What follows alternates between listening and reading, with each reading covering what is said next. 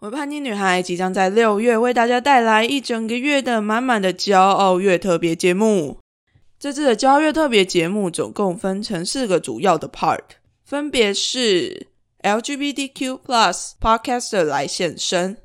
生命故事与性少数、同志运动的推手，以及与拉子们聊族群。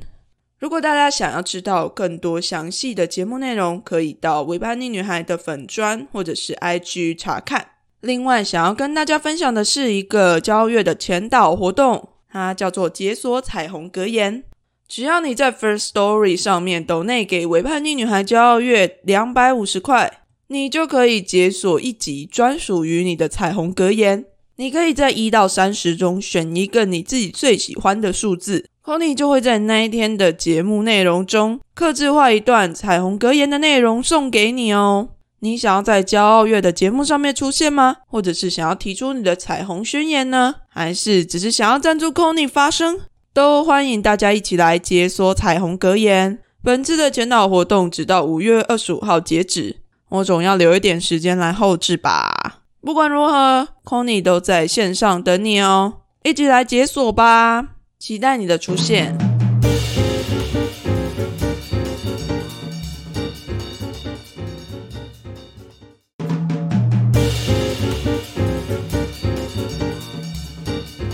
欢迎大家来到《维叛逆女孩》，我是 Conny 本节目与插画家 CPG 合作。那这次 c o n y 来到台中好民文化行动协会。这一次，因为我自己参加了好民文化他们举办的自由路上艺术节的志工，对我在当志工了。那今天特别就请到了好民文化协会的执行长。方如来跟我们聊一聊关于自由路上艺术节到底是什么，还有好民文化行动到底在做一些什么呢？那欢迎我们的 执行长方如，谢谢 Conny 的邀请。嗨，大家好，我是方如。那呃，一开始就是想要先问一下方如，说呃，可以稍微介绍一下好明在台中到底在做一些什么？好，嗯，我不知道大家有没有听过一句话。我们是小国小民，但是我们是好国好民。我不知道有没有人听过，但是我相信可能有人呃也知道郑南荣先生。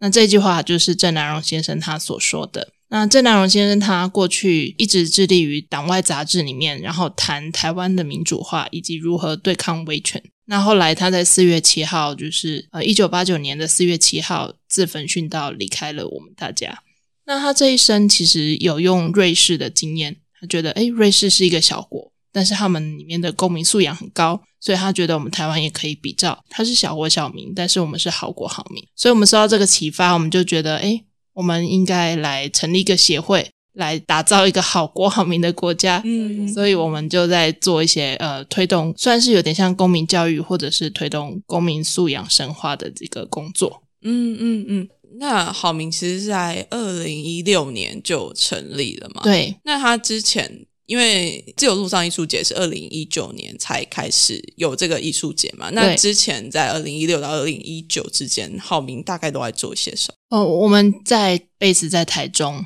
那我知道台中可能也有一些人有来过，然后不知道有没有听过东协广场。其实台中其实有很多的义工朋友，我们当时落脚在台中的时候，我们就跟一群伙伴觉得我们应该要去跟这些义工朋友多多的认识，然后我们也发现说，哎，台中的一些不管是路牌啊，或者是菜单啊，然后可能都是比较是中文，然后所以我们就开始觉得说，我们应该要创造一个多元文化的一些友善的一个环境。所以一开始我们就先进入东协广场做填调。那后来我们同时，因为我们在讲说我们是好民文化，所以我们也做了一些 project，包括呃老电影。我们就是希望说，让台中人呢，因为这一区是台中的旧城区，我们所在的这个区落是台中的旧城区，所以我们就希望台中老台中人呢，能透过呃了解台中、认识台中，然后透过老电影呢，能引发他们对台中的情怀。所以我们也有做了一些老电影放映的相关活动。哎，我想打岔一下，就想说旧城区是大概现在的行政区的是在哪？旧城区的话是呃中区，台中的中区。西区、东区，还有一点点的南区，是以台中火车站为呃核心，然后周遭的一个区域。嗯嗯，了解了解了解，就是以这个旧城区的部分来为算是一个基地，来凝聚一个比较像是意识，台中人的对那个台中人的一个文化意识。嗯嗯嗯嗯嗯，了解。那怎么之后会开始做自由路上艺术节？是因为我们其实除了刚刚说的那些文化行动之外，其实我们还有做一些包括公民论坛。嗯那像哲学星期五，嗯如果有朋友听过这个呃哲学星期五的活动，以前也是在台中开始，都是跟好民一起举办。嗯所以其实我们就会有透过不管是公共议题，包括性别平等的议题，嗯然后或者是义工人权的议题，各式各样的议题，然后我们就带动了蛮多民众一起来讨论。嗯嗯，那二零一九年的时候，是郑南荣先生他自焚殉道三十周年。那郑南荣基金会他就邀请我们一起用一个艺术节的方式，在台北、台中、台南，可能他们会找不同的呃单位一起合作，嗯共同串联纪念台湾曾经有一位为了坚持百分之百言论自由殉道而离开的郑南荣先生。了解了解。那为什么一开始二零一九年是台北、台中、台南大家一起串联嘛？那后来是变成说台中这边主办。嗯，二零一九年的时候，郑南荣基金会发起的是“致自由之路”艺术节。嗯嗯，那嗯他来找我们合作的时候，我们就想说，哎，台中有自由路，嗯 对对，自由路嘛，就是其实如果有来台中，就发现自由路上有很多太阳饼店。对那太阳饼从日治时期就是台中的名产。那我们就想说，或许我们可以让大家知道，自由路就是其实呃，自由也是个象征，然后象征我们其实台湾是民主自由的社会。但是呃，事实上，自由路弯弯的一直走，会接到建国路，这样嗯稍微弯一点会接到建国路然后，那我们就想说，哎，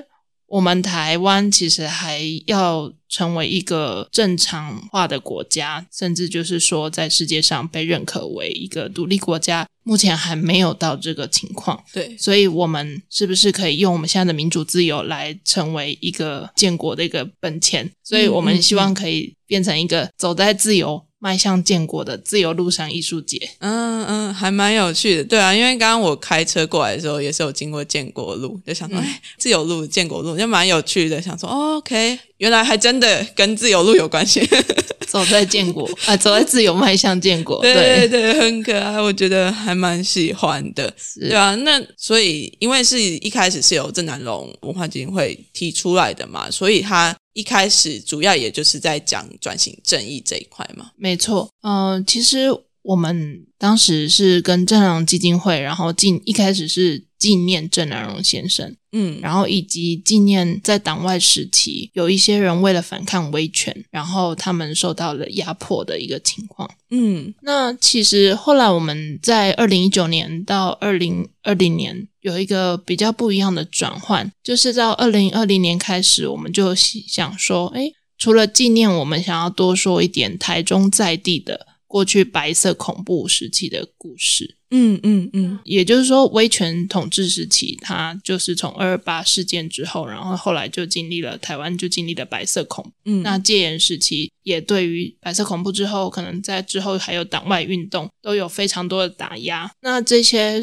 政治受难者，他们其实过去都是反抗运动者。对所以我们希望可以谈他们，呃，就是说他们为了台湾争取基本人权，嗯受到迫害的故事。是那同时也想要谈他们勇敢的故事。嗯，所以嗯其实从纪念到新的一种谈历史的方法，其实有一个稍微有一个转变，这样子。嗯嗯嗯嗯嗯，对啊。那关于自由路上艺术节的话，我在当志工的时候，他们是有说，就是它是以转型正义为出发点，然后来举办的一个艺术节这样子。那我想要问的是，就是这个问题可能会是大家比较想要知道的，就是为什么我们要做转型正义这件事情？而且转型正义可能应该是政府来做，那有一个民间单位来做这件事情的意义会是什么？嗯，我觉得应该说台湾为什么要做转型正义？或许很多人其实也会想要问这个问题，就是我们已经民主化了，到底还要转什么型？嗯其实对很多一般人会好奇这件事情。嗯那转型正义这个工作需要做的国家或者嗯这个社会，是一个从曾经从威权统治走到民主化的这个国家。如果你的国家没有这样的转型，其实你不需要做转型正义这个工作。对对，所以呃，前提就是要先认识这件事情。嗯然后第二件事情就是，好，那认识到我们国家曾经有转型，那么就要谈我们到底为谁争取正义。嗯嗯那刚刚提到，就是说，在威权统治时期，有很多人其实为了争取台湾人的基本人权或者是民主改革而奋不顾身，那他们也受到很多的压迫。这些政治受难者，其实他们后来在民主化之后，其实透过档案，然后他们自己现身说法，都有出现，比如说他们被刑求，对，然后逼供，然后甚至有些人他其实本来是有期徒刑，被改成死刑。嗯那这样子其实是有一些司法判决的一些，在今日看起来是很奇怪的事情，就是可能蒋介石他直接就介入了司法。对，那这种情况之下，就是国家他其实他在这件事情没有遵照宪法走啊，所以我们的人权其实被侵犯，他们的人权也被侵犯。是那所以其实在这个情况之下，我们国家必须要去一方面恢复他们名誉，二方面其实也必须要让他们有相应的赔偿。是那这个是国家做的事情，可是社会到底为什么要认识转型正义？其实我们台湾在戒严时期有一个禁忌，就是二二八，对，就像是现在中国没有办法谈六四，嗯。每年到了 六四，这个这两个阿拉伯数字就会不见。对。那么呃，台湾在戒严时期四十几年来也不能谈二二八，嗯。四十年不能谈二二八这件事情，对一个人来说，比如说像我，我已经从我今年刚好也是四十岁，嗯。然后我是两个小孩的妈妈，嗯。所以你可以想象，假设一个人从小长到大，然后甚至成为了一个母亲，他们那个时代对于二二八是空白的，嗯这是一个怎么样的嗯、呃焦虑？就是说，可能我上一的世代有看过或见证过，可是他们不敢说。嗯然后对于这种焦虑，可能对于他们参与历史或认识土地，都是一种非常茫然的空白。嗯所以，其实当社会没有办法去谈这件事情的时候，显示其实所有的人都曾经活在恐惧里。对所以，我们社会如果我们认识到这件事情的时候，我们就会发现，我们对台湾的认识是很空白的。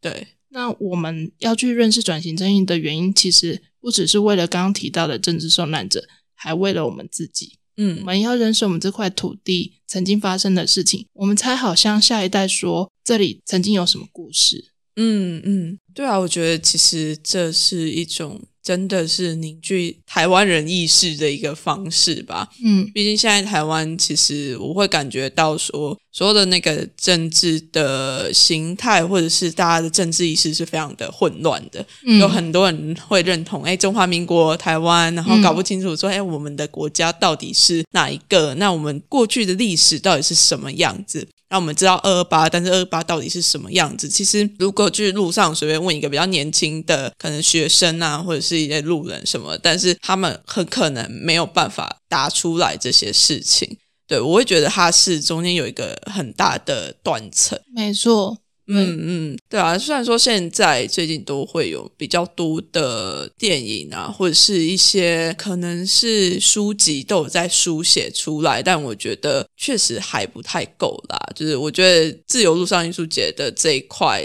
蛮有趣的，会用一个比较不一样的方式来吸引可能比较年轻一辈的人去真的去比较理解说，诶，这件事情对他们来讲应该会要是什么意义，或者是可以给他们什么样子的启发。那我想要问一下，就是有没有什么样，如果真的想要认识转型正义的话，有没有什么比较入门的书籍啊，或者是事件可以去嗯，查查看？我觉得先不要讲转型正义，在转型正义之前，有一本书我推荐大家，就是《台湾独立》。嗯立是日历的立，嗯独是呃 independent，就那个读这样嗯。嗯嗯嗯那这个就是一般的月历或日历，然后每一天都是在谈台湾的历史。嗯嗯，对嗯那我觉得这件事很有趣，因为像我很常问我的学生或者是我们职工们，问他们说：“你们知道你们生日那一天台湾发生什么事吗？或者那个月台湾曾经有没有发生过什么事情？嗯那你们知道，比如说教师节九月二十八日，那教师节听说是孔子的生日嘛？诞辰，对对，但是然后也有很多的相关的仪式。那么，嗯，真的孔子是那天出生的吗？不知道。可是台湾的那个反对党真正正式成立一个反对党，就是在那一天，九月二十八日。嗯这也是当一个国家它成立了一个正式的反对党的时候，就是表示他其实已经从一党独裁的政治开始走向一个多党、两党竞争的政治，嗯开始迈向民主化了。嗯所以呃，这个是在全世界的国家来讲，在谈民主化的这个过程是一个重要的指标。嗯，可是我们台湾人完全不知道这件事情，对啊，对，所 我以也是第一次听到。对，所以我就觉得说，哎，我们有如果有这一本台湾独立的话，你就可以认识你这一天发生什么事情。然后我会常常会一群人聚在一起的时候，我都会叫他们翻台湾独立。嗯嗯嗯每个人呢分享他们自己生日那一天发生什么事情。有一次就有一位二月二十九号出生的朋友，嗯嗯嗯，他刚好翻到我看嗯是二零一九年的台湾独立吗？还是二零二零年？刚好那一年有二月二十九，嗯就很开心，然后分享给大家，因为其实是对他来讲蛮难得的，可以对翻到二月29二十九，对对对。所以我觉得，如果五个人刚好凑在一起，然后五个人都分享他自己生日，台湾曾经发生什么事情，那我们就可以把这个对于台湾历史的空白慢慢的补起来。那这个我觉得是先还没有谈到转型正义，但是是先认识台湾的第一步。嗯，那我觉得嗯这件事情蛮重要，让台湾的历史曾经被消除的历史，嗯嗯走进你的日常生活里。真，的，对啊，我觉得那一段历史超级就是完全都不知道在干嘛，因为我 之前上的历史课也都开始上中国 那时候在干嘛，然后民国什么，呃，五千年的那个 皇帝嘛，皇帝唐尧，我以前也是有背过皇帝唐尧虞什书么夏商周之类呀呀呀！但是我们完全不知道，比如说台湾第一位就是金融家，在日治时期，他就打造台湾金融体系的第一位金融家陈兴。嗯然后他曾经留学哥伦比亚，嗯嗯哦，嗯也是庆应，嗯那就是也留学日本的庆应大学。那那个时候就是一个很厉害的知识分子，然后很有气魄，想要建立属于台湾人的金融体系。嗯可是我们这些事情很多都不知道。都 对都不知道，我就只知道中国的谁谁谁 做了什么什么。对对，真的很很可惜。对啊，那有什么样子的比较近代关于转型，或者是比较最近的关于转型正义的事件，我们可以靠近的可以吗 follow 的吗？转型正义，其实，在上个月的时候，就蔡英文总统参加了蒋经国七海文化园区的开幕。啊，对对，这件事情我有 follow，我还蛮想要听听看你的那个感受跟那然后个想他法。他当时呃，就是有提到，就是说蒋经国总统的功与过，就是应该是有全体就是社会台湾社会来认定这样。嗯对于这件事情，我觉得呃，因为蒋经国在我我小时候，蒋经国还在世，对。然后我们的课本里面，社会课本里面通常都写着呃十大建设哦有对对对高速公路、台中嗯港啊，然后甚至核电厂啊嗯之类的。那当时都说奠定台湾经济发展基础的重大建设，那我一直都这么相信着，一直到我认识了转型正义这件事情。嗯，就是说我听了很多曾经被讲经国时期他被关或者是被禁止谈论十大建设有多么糟的记者，对，我才知道原来比如说像陈婉珍前辈，嗯，他嗯是一个呃，就是在一九七九年的桥头事件，他跟陈菊两个手拿白布条，然后走在第一线的那个非常勇敢的女士。嗯前辈她以前曾经是台中非常有名的大记者。嗯那他在省议会的时候，台中有个省议会在雾峰，嗯他就是专门报道那边发生的事情，然后以及报道党外的那些议员呢，他们怎么样犀利的去质问呃省主席他们。嗯嗯，那曾经针对十大建设的时候，就有提到，就是说有屏东的呃县议员邱连辉就有提到说，怎么十大建设买的那些前盾机还是什么的大的机器，嗯。都很快就坏掉了，这样然后花了很多钱买了很快就坏掉的东西，嗯，然后甚至比如说工程可能是一直追加款项，假设五十亿追加到两百亿，嗯，然后到最后一直可能甚至还是一匹烂账这样子。了那当时陈婉珍前辈他后来被禁止写这些东西，而且他有说过，就是确实是有高层呢就会邀他们十大建设只能写好的，不能写坏的。那我觉得这很有意思。我长大了才知道这些事情，可是我小时候在国小、国中的时候读的社会课本，就一直跟我们说十大建设有多好有多好，只差没有编成一条歌来唱。对，那我竟然长大了，到快要四十岁，我才知道这些事情，这就显示一件事情，就是所谓威权统治，它就是要求新闻媒体只能说他的好话，那就是没有新闻自由，也没有言论自由的时候，那人民就不会知道真相。是，竟然四十年后我才知道真相，所以对我来说，这个日常生活中我所感受到的事情，就让我觉得说。台湾人要知道到底过去蒋经国他到底是好还是不好这件事情，可能还要花很多的心力去了解。嗯，这就是转型正义的工作啦。嗯，对啊，它很重要。就是我们以前都只知道公，但不知道他到底做了一些底下干了什么肮脏的事情。没有那个平衡报道，因为不被允许。对对对，就转型正义，或许就是有这样的机会，能够让他能够不要太过于夸大那些功劳，然后把那些他曾经所做过的违反人权的事情压下来，然后让大家不知道。会让我想到我之前待的部队的环境，可以看到部队对外的媒体宣传也都是 哎很好很棒这样，但实际上就其实确实不是这个样子啊，就是他现在还是有一些威权的影子在里面，对吧？可以稍微分享一下的。那我想问一下，就是关于自由路上艺术节，嗯，那可以大概介绍一下他到底在做一些什么？自由路上艺术节，我觉得它是台中应该是非常，甚至台湾非常独特的一个艺术节，因为它专门要用艺术跟文化的活动来谈台湾历史。嗯，这个应该是很少见，对。那而且它是非常长的时间，它是在二二八到四月七号，四月七号是言论自由日，那二月二十八号是和平纪念日。对，那这两个在台湾历史上面非常重要的日子之间。我们办了非常多活动，嗯嗯，那这些活动就是要讲四十年来台湾人不被允许知道的事情，嗯嗯嗯，包括有些人他只是因为读了女性主义理论就被抓，说他是共产党，嗯，然后有些人甚至也是被冤枉去打成招，到最后被关到绿岛去，嗯，那比如说像蔡瑞月女士，嗯，我们的现代舞之母，她也曾经被关到绿岛，成为一个被说是政治犯，嗯，那。甚至比如说像呃高菊花女士，她曾经是一个艺名是派娜娜，但是她是一个当时台湾非常红的拉丁歌手。她甚至也因为她是政治犯的女儿，一辈子其实她被监控，甚至她被迫去做一些对，嗯，就是她违反她身体意愿的事情。嗯，那我觉得这一些压迫，然后这一些历史都应该要被谈论。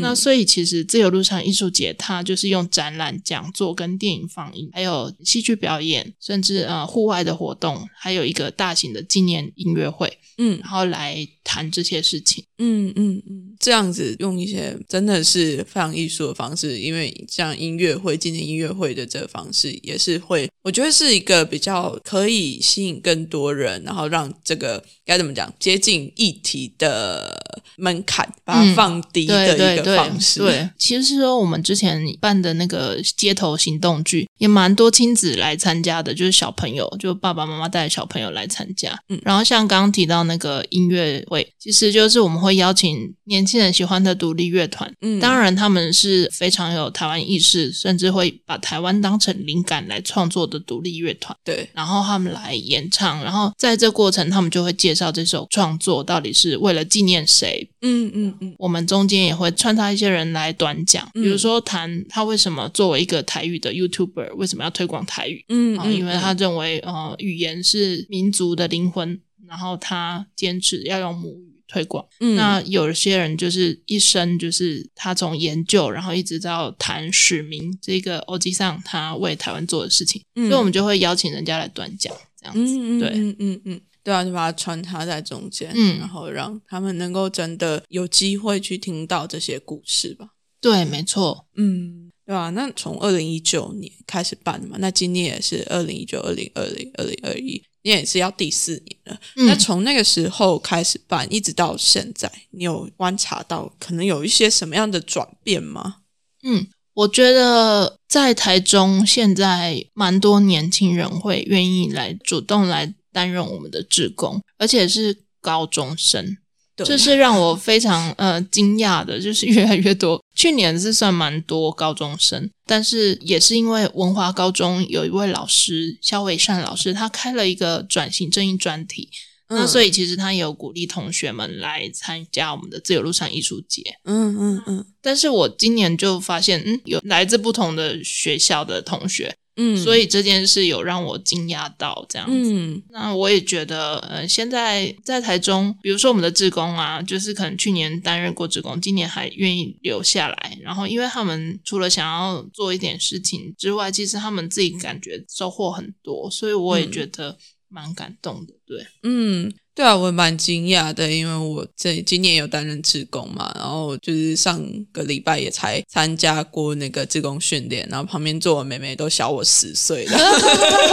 我都 oh, oh my god，对他们，他们非常的积极，然后我觉得他们很投入、欸，所以对啊，我我很开心，就是我觉得真的就是很开心，很感动。真的，而且我觉得他们这样子的参与也可以慢慢的改变可能台湾的一些教育制度的嗯部分，因为我会觉得从我自己 focus 在国防议题，但是有时候我在谈国防议题的时候，跟其他的来宾来谈的时候，就会发现说，其实国防部跟教育部都是蛮像的啦，他们都会有一个非常凝固，就是固定在那边的体制是比较难去撼动的。嗯对对对，就是像是呃，像我上一次训练的时候有提到什么演讲比赛，一直到现在，他从以前到现在的那个形式嗯，都是一样，都是用非常高亢激昂的那个声音，然后咬字非常的不是台湾人的声音，不是台湾人那种咬字的字正。腔圆。对对对，然后用那种方式在做演讲什么的。但是我就觉得，如果这些学生能够真的从年纪在更小的时候就有这样子的意识，是说他们是有能力可以去决定这个学校或者是这个社会是什么样子的时候，我会觉得它是一股非常大的力量，能够真的去改变整个教育体制，或者是改变整个社会。对，没错，没错。嗯嗯嗯，我就觉得还蛮棒的那个感觉。嗯，嗯嗯，对啊，那我们可以稍微谈一下之前办过的一些比较印象深刻的活动，或者是今年一些比较重要的一些活动。好啊。呃，我们去年有一个呃，算是蛮多人参与的活动，就是二七部队的行动剧。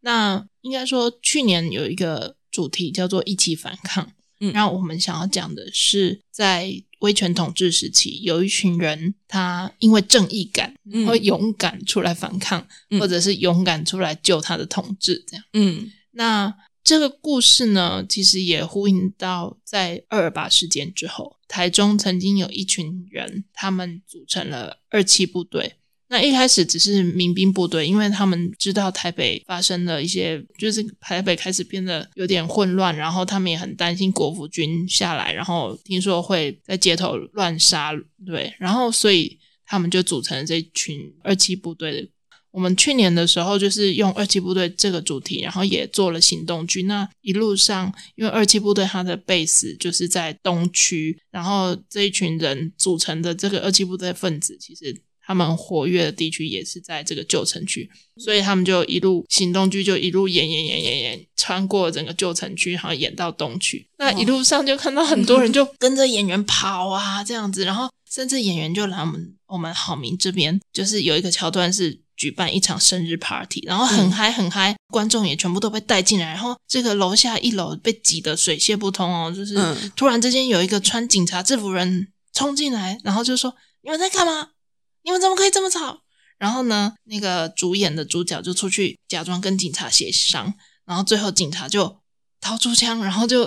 嘣这样子，然后所有的观众参与者都被吓到，因为太像真的了。嗯而嗯且重点是呢，那一次也很好笑，就是因为我们一路上就是行动剧一路演，所以其实有真的警察跟着我。嗯嗯嗯，那结果真的警察他就跑去夺枪，好可爱，真的是独他他跑太逼真了。然后你知道他因为可能训练有素，嗯他就整个直觉反应冲上去夺枪，这样把那个枪 就夺就是。就是往下压就对了，但是还是有发出那个声音的。嗯，然后整个就是超乎预期这样子的。但那一场戏真的有人吓到，嗯，以为是真的。那这个行行动剧的团队是叫做狂梦艺术，嗯，那他就是帮我们设计这样的行动剧，让大家在情境里面感受到。因为我们现在很民主了，然后没有办法感觉到威权的统治的可怕，所以就感觉到那种情绪、那种气氛，嗯，然后才知道说，原来在那个当下，大家的生活是过得这么的紧张，这样，嗯，对，嗯，这个我印象很深刻，去年也是很受好评，这样子，嗯嗯嗯，蛮有趣的，连警察真的去躲，警察躲，对，对，警察躲枪，对，也是蛮可爱的。那今年的活动的话，大家可以上好明的 Facebook。好明有 IG 吗？有有，好明文化行动协会有 IG。那我们自由路上艺术节也有 IG，所以这两个名称都可以找到。嗯，然后也有 Facebook 官网这样子，都可以在上面找到今年的活动一些相关的讯息。可能就是从二八开始到四月底二十四，对。对，四月底都还有有一些活动，对啊，我觉得四月底的那个活动，我自己还蛮有兴趣的。转型正义小旅行，对，转型正义小旅行就是会带着大家也是一样走旧城区，然后让大家认识这一个地方曾经发生了在威权时期到民主时期，就是这个转换的过程里面，这些地景曾经有什么样的故事？嗯，对，所以。我觉得我们用身体去感觉到历史，我觉得这是很重要的。虽然当然也是需要去用讲述的方式去讲这些故事，所以我们也有办讲座，然后带着大家一起思考。那我们也办电影放映，像今年有办了三部电影，一部电影是给阿妈的一封信，那这部电影跟时代革命一起入围去年的金马纪录片。嗯，那他就是在谈说，呃，我们怎么样认识那个空白的历史？嗯嗯嗯。第二部电影是主角是菲律宾的一个伊美代女士，她是马可士的太太。那她就在谈说，这个讲皇后好奇怪哦，总统夫人呐，总统夫人她当时在戒严时期，她怎么样成为大家心目中的明星？但事实上，她又是政权很就是很贪污的一个家族，对，很威权的家族。很厉害，对，这我要小补充一下，因为前阵子我刚好有看到一个鬼故事的，算是粉砖吧，然后他就有说那位女士，就是当时候她为了举办一个展览，然后还要赶工一个展览场，发生了公安意外，然后有超级多的工人死在里面，她就直接把水泥继续灌进去，就没有救人。他为了赶工，所以就把所有的那个人都封在那个展览场里面。所以就是哦天呐，看到那鬼故事就会发现说，哎，这女士真的是好可怕，我跟那个蒋经国、蒋介石那个部分有得比。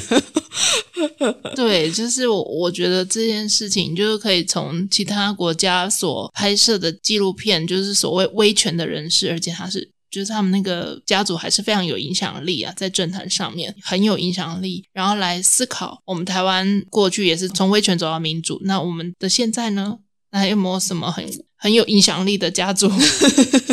确实还是有啦，可以看得出来的，还蛮明显的有影响力的家族。是，然后我们还有一部电影是呃关于香港的。嗯，我们每年都有关于呃，应该说从二零一九年之后，我们每年都有香港声援的一个活动。那今年是放映《下雪将至》这部电影，在三月十九号。嗯嗯，对，那这个电影是一个剧情片。那我想大家都看到香港的民主自由，就是就在我们眼前消失。那香港现在的状况怎么样？可能很多人也关注，但是也不知道从何了解。欢迎大家来这边一起了解。看电影之后，我们也邀请重要的讲者来这边与我们分享。对啊，大家如果有想要了解更多不一样的议题的话，也都欢迎直接到好明的这个空间。欢迎欢迎，我们在台中，然后我们在台中火车站附近，在台中市民权路五十三巷十号。对。对，它就是有一个实际的空间，然后空间里面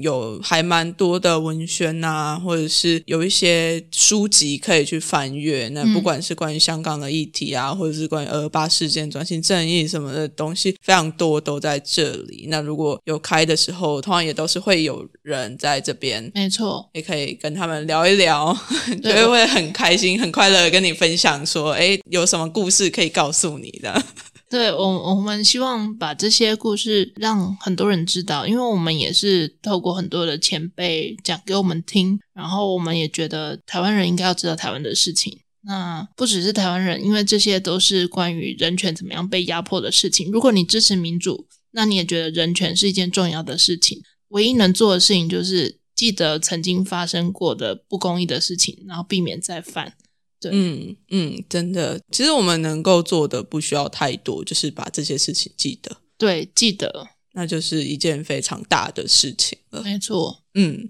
那今天我们就谢谢执行长方如来节目上面一起来谈谈自由路上艺术节，还有关于好民文化行动协会这一集节目，我们就差不多到这边。如果你喜欢我们的节目，也不要忘记到 Apple Podcast 上面为我留下五星评价，还有留言，也不要忘记追踪好民文化行动的 IG 跟 Facebook，也有自由路上艺术节的 IG 与 Facebook，都可以把它追踪起来。那我们这一集节目就到这边，大家拜拜。谢谢 Conny，谢谢大家，拜拜。